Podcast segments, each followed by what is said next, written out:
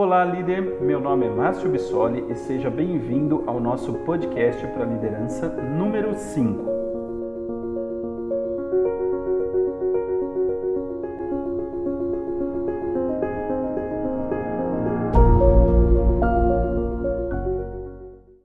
Nele eu vou trabalhar com você a visão das oportunidades que existem por trás do ambiente de incertezas que vivenciamos e assim continuar a sua jornada de evolução e crescimento profissional e pessoal como líder, como gestor. Bacana?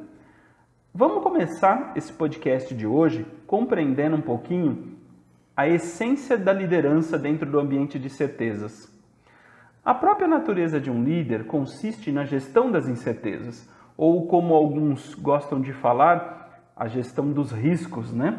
Se analisarmos a própria natureza da função de um líder, ela flutua sobre incertezas o tempo todo. Exemplos disso, posso dar diversos, mas vamos lá. Quando você faz uma opção de seleção de um candidato, você não tem total clareza sobre a efetividade dessa pessoa, mas você faz uma, você toma uma decisão ali.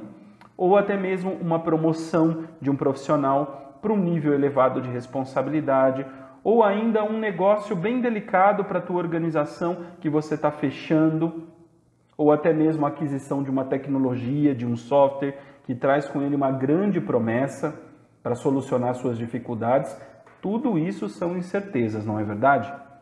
Ou seja, as incertezas, elas sempre existirão no ambiente de desafios de um líder, mesmo para a pessoa mais experiente e que tenha todos os dados e informações possíveis à mão, a natureza de um líder sempre será tomar decisões dentro de um universo de variáveis incontroláveis. A diferença entre você ser um bom líder ou um mau líder nesse ambiente de incerteza consiste basicamente em três pontos. O primeiro, a forma como você lida com essas incertezas. Isso é fundamental, a forma que você se posiciona frente a elas, a forma que você encara elas.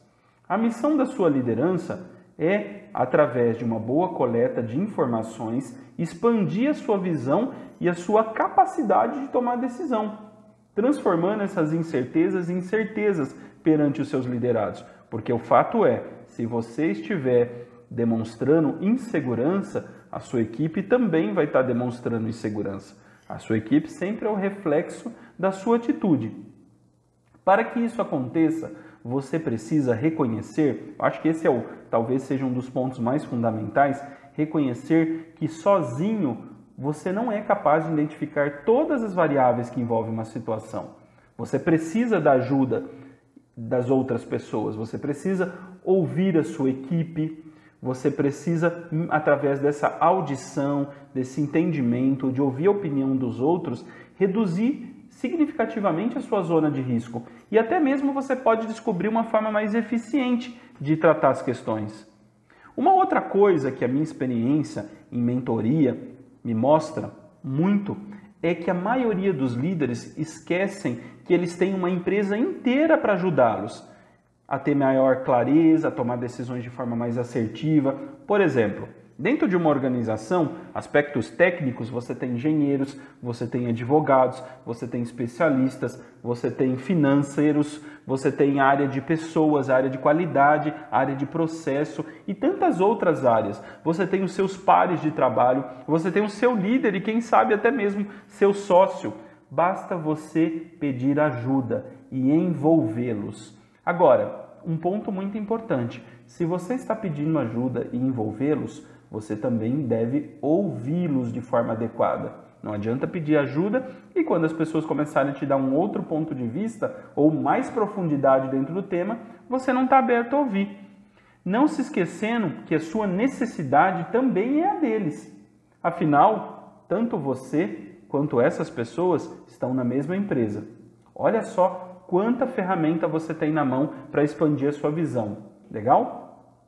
Outro ponto muito importante é você aprimorar sua capacidade de aprender com os seus erros. É cientificamente comprovado que os melhores professores na vida de um líder são seus erros. Na verdade, a forma com a qual você encara eles seria a melhor definição para isso. Não é porque você está à frente de uma responsabilidade, liderando, que você não pode errar. É normal você sentir medo antes de tomar uma decisão. Principalmente quando você estiver numa situação que talvez não tenham todos os elementos claros ali, não tenha clareza da situação toda. Veja bem, eu não estou dizendo que você deve banalizar a visão e deixar a coisa rolar solta. Não é isso. Mas eu estou dizendo que você vai errar muito como líder. E o mais importante em cada situação dessa, antes de você recomeçar de novo, é você entender aonde errou para não repetir novamente a mesma falha. Seja qual for a situação, se você deixou de fazer uma pergunta importante ao seu time, ou você deixou de dar, de, de questionar um ponto do projeto junto a um par, ou você não avaliou um aspecto jurídico, um aspecto técnico.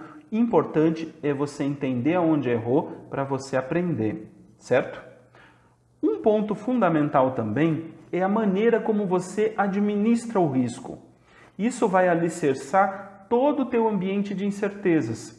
Você já ouviu aquela frase em que mares turbulentos você não pode ficar nas extremidades do navio e sim no centro de equilíbrio dele? Pois bem, o centro de equilíbrio do ambiente de risco, ele é construído por situações onde você consiga fazer uma análise 360 graus de tudo que envolve aquele contexto.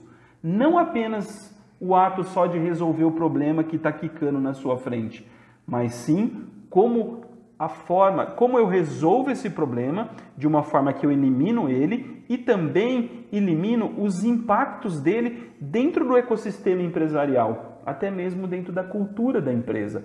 já vi situações onde você resolve ou toma uma decisão para mitigar um risco, elimina um risco e abre outros 10. Não é essa a proposta de uma gestão inteligente de um ambiente de incertezas.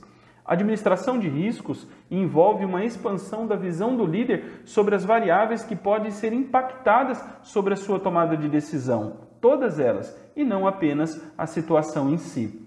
Bacana, líder? Acredito que você concentrando nesses três pontos, nesses três eixos, você vai conseguir, dentro do que é o ecossistema de um líder, lidar com incertezas, tomar decisões de forma assertiva, aumentar muito a tua capacidade de ter resultados. Espero que você tenha gostado e que esse conteúdo lhe ajude a aproveitar as incertezas do seu dia a dia para gerar um melhor desenvolvimento e crescimento na sua carreira. Obrigado e até o próximo podcast.